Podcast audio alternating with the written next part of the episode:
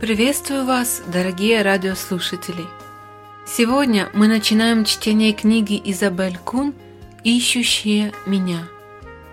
Изабель Кун родилась в христианской семье, получила надлежащее воспитание, но христианкой она стала, когда после всех своих исканий и томлений верила жизнь свою Иисусу Христу. Нечасто можно прочесть книгу, где так честно и открыто автор пишет о своих неудачах и успехах.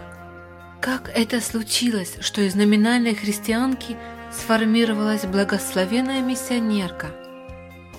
В книге «Ищущая меня» Изабель пишет о себе, о своих друзьях, о людях, которые помогали или мешали ее христианскому формированию – она может стать доброй помощью для вас, если вы один из ищущих Бога. Муж Изабель Джон Кун пишет, «Что привлекало меня в Изабель?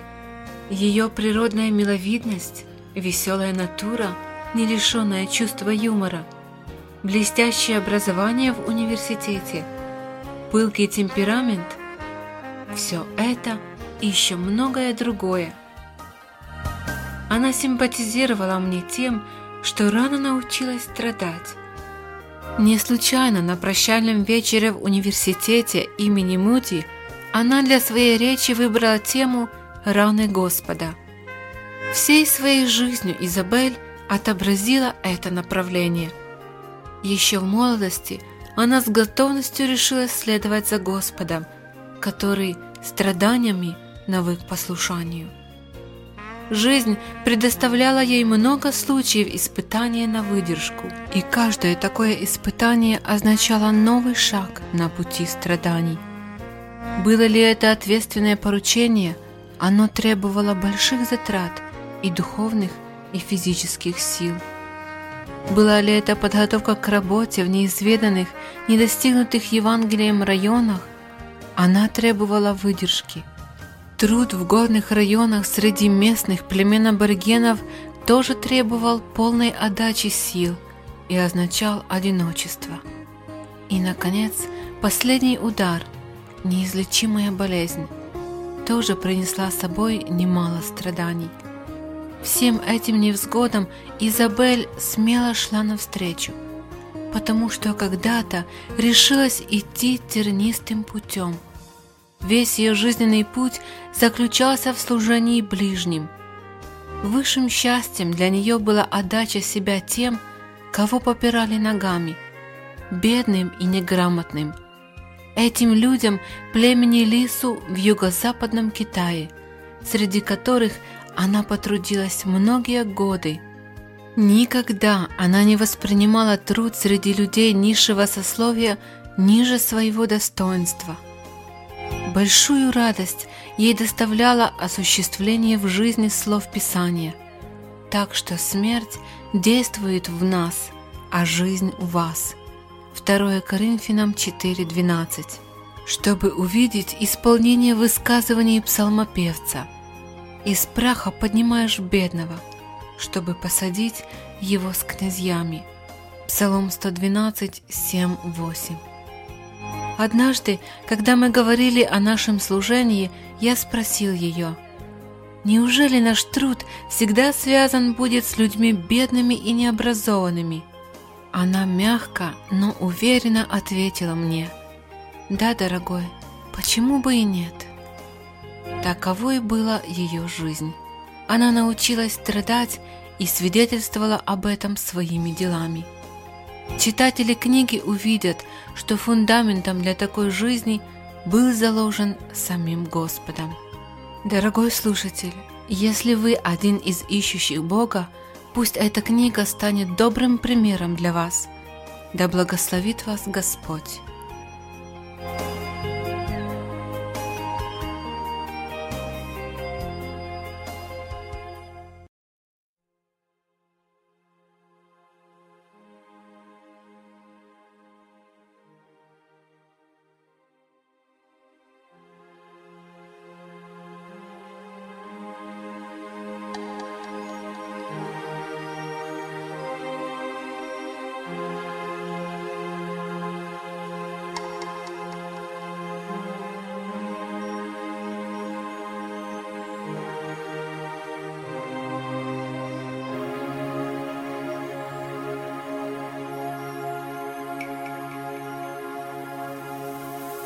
По мглистым равнинам. Перед каждым человеком открывается несколько дорог. Сильная душа устремляется к дороге, ведущей ввысь.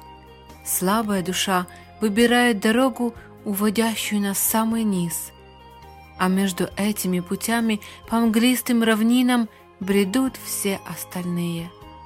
Путь ввысь, как и дорога, ведущая ко дну, лежит перед каждым – и каждый ступает на тот путь, которым желает идти его душа.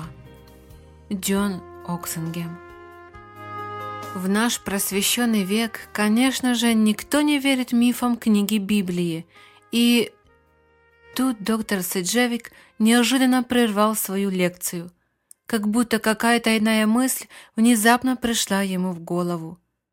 Шутливо подмигнув, он предложил – но прежде я, наверное, опрошу вас, чтобы не быть голословным».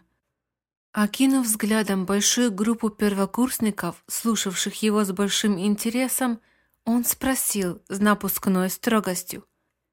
«Есть ли среди вас те, кто верят в рай и ад? Поднимите, пожалуйста, руки, кто верит, что описанные в книге Библии истории правдоподобны». Он ждал. Я смело подняла руку и посмотрела вокруг, ожидая увидеть сокурсников, придерживающих того же мнения. Но из группы, может быть, в сто студентов, всего еще одна рука тянулась вверх. Доктор Седжевик заулыбался и, видя наше смущение, сказал, «О, вы верите только потому, что этому учили вас родители. И он продолжал лекцию, исходя из того, будто бы сегодня ни один думающий человек не верит Библии. В семье искренне верующих пресвитерианцев, в которой я выросла, дед мой был пресвитерианским пастором, а отец – ревностным проповедником, хотя и не имеющим специального образования. Меня основательно проинформировали о сущности модернизма, прежде чем дать свое согласие на поступление в университет. Если бы в этой лекции речь шла просто о разных позициях модернизма и фундаментального богословия, то это едва ли поколебало бы мою веру. Но здесь вообще не приводилось никаких доказательств. Вместо этого было сделано сочувственно насмешливое заключение. «О, вы верите только потому, что этому учили вас родители». А к этому еще добавилось высокомерное заявление, будто бы ни один мыслящий человек сегодня не верит древним повествованиям Библии. Возвращаясь домой, я со всей серьезностью задавала себе вопрос. Почему я верю Библии и описанной в ней истории сотворения мира? Почему я верю в рай и ад? Я верила, потому что, начиная с раннего детства, было так наставлено родителями и церковью. Но достаточно ли этой основы, чтобы верить? Нет, и в этом я была полностью согласна с доктором Седжевиком.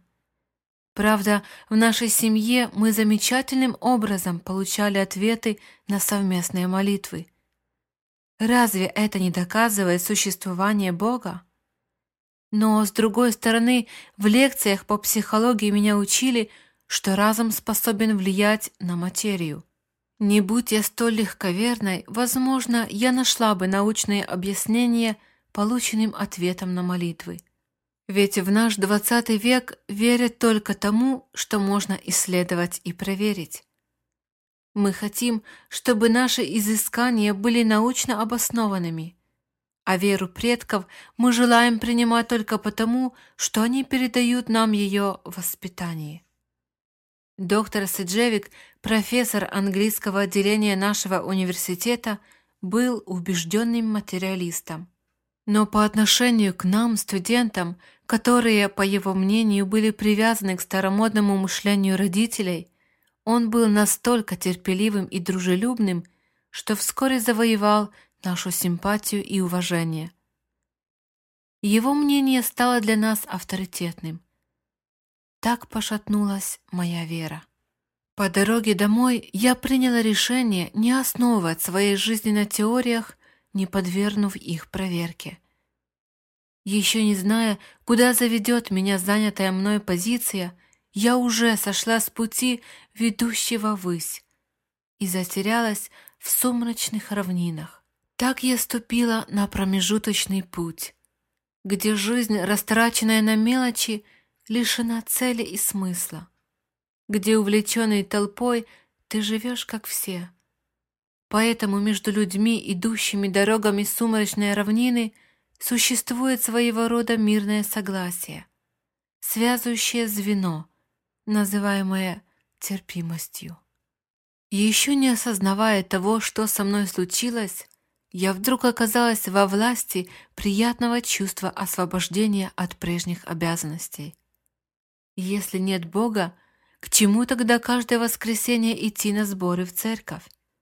Почему бы не использовать воскресенье для того, чтобы отоспаться после танца в ночи напролет среди недели? Зачем читать Библию каждое утро, если она является ничем иным, как собранием мифов и старомодных идей? Это только отнимает время. Куда проще спать до последнего момента, вставая с расчетом, чтобы успеть к первой лекции. Молитва тоже становится излишней. Зачем разговаривать с тем, кто, возможно, и не существует?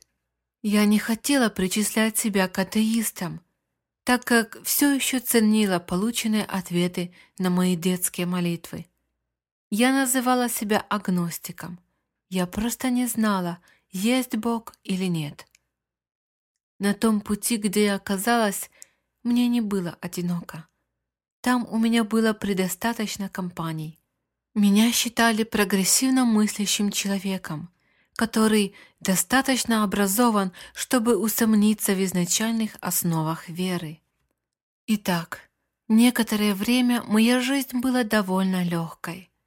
Однако родительское воспитание все еще оказывало на меня большое влияние. Хотя мое новое окружение считало Иисуса Христа всего лишь исторической личностью, я не могла с этим согласиться.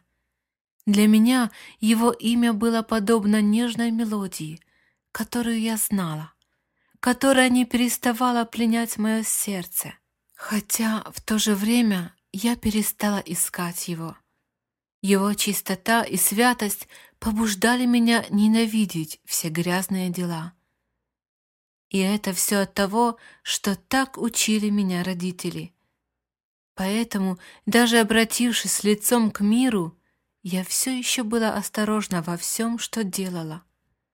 Я не курила. Отравленное дыхание и желтые пальцы или зубы курящих отталкивали меня. Я внушала себе, что для подобных дел была слишком утонченной. Не прикасалась я и к спиртному. Мой отец, глубоко несчастный моим отречением от всего, чему учили меня дома, будучи медиком, все предостерегал меня от употребления алкоголя, имеющего тяжелые последствия для девушек. Алкоголь оказывает расслабляющее действие как на мужчин, так и на женщин и под его влиянием легко соблазнить девушку к греху, на что бы она никогда не согласилась в трезвом состоянии. Мы с доктором Хеллом постоянно имеем дело с подобными случаями. Не прикасайся к алкоголю, тогда ты, может быть, останешься чистой. Поэтому я не пила. К тому же двенадцатилетней девочкой я дала обед – и удивительная верность ему хранила меня от нарушения данного обещания. Поэтому в кругу веселых студенческих компаний университета я слыла хорошей девушкой и даже христианкой. Но я-то прекрасно знала, что ею я не была. Помимо общих лекций и семинаров, я посещала престижный курс английского языка и литературы – и в результате еще больше попала под влияние доктора Седжевика. Но более всего меня интересовал клуб актера. Это был действующий при университете любительский театральный кружок. По-видимому, я обладала даром исполнения комических ролей. Первый год я завоевала приз, дающий право быть постоянным членом клуба актера. Приз, который редко доставался новичкам. Руководитель клуба театра был преподавателем английского факультета. Он верил в Бога и в Христа, то есть не был атеистом, как доктор Седжевик. Благодаря дружбе с ним я не впала в крайности. Но театр был его страстью, что вскоре передалось и мне. Моя мать настойчиво просила меня вступить в общество девушек-христианок.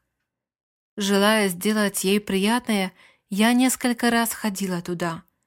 Но мне было до того скучно там, что вскоре я прекратила эти посещения. Я слишком любила театр и танцы и посвящала им все свое свободное время. И даже в нашем университетском ежегоднике за 1922 год рядом с моей фотографией стояла такая подпись Уж этот стук ее каблучков в танце. Здесь не было ни малейшего намека на будущую миссионерку. На втором курсе я была избрана секретарем студенческого совета. В то время это было самой высокой должностью, которую могла занять студентка. Я познакомилась с молодыми людьми, входящими в студенческий совет университета, и тайно обручилась с Беном, лучшим футболистом и баскетболистом.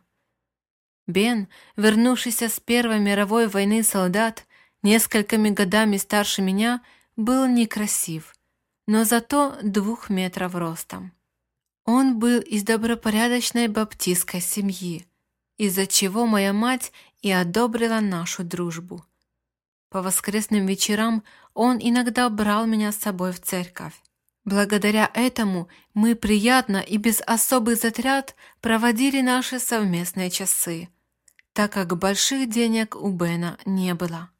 Делая мне предложение, он сказал, что наша помолвка должна оставаться в тайне до получения им ученой степени, чтобы его отец не воспротивился нашим отношениям.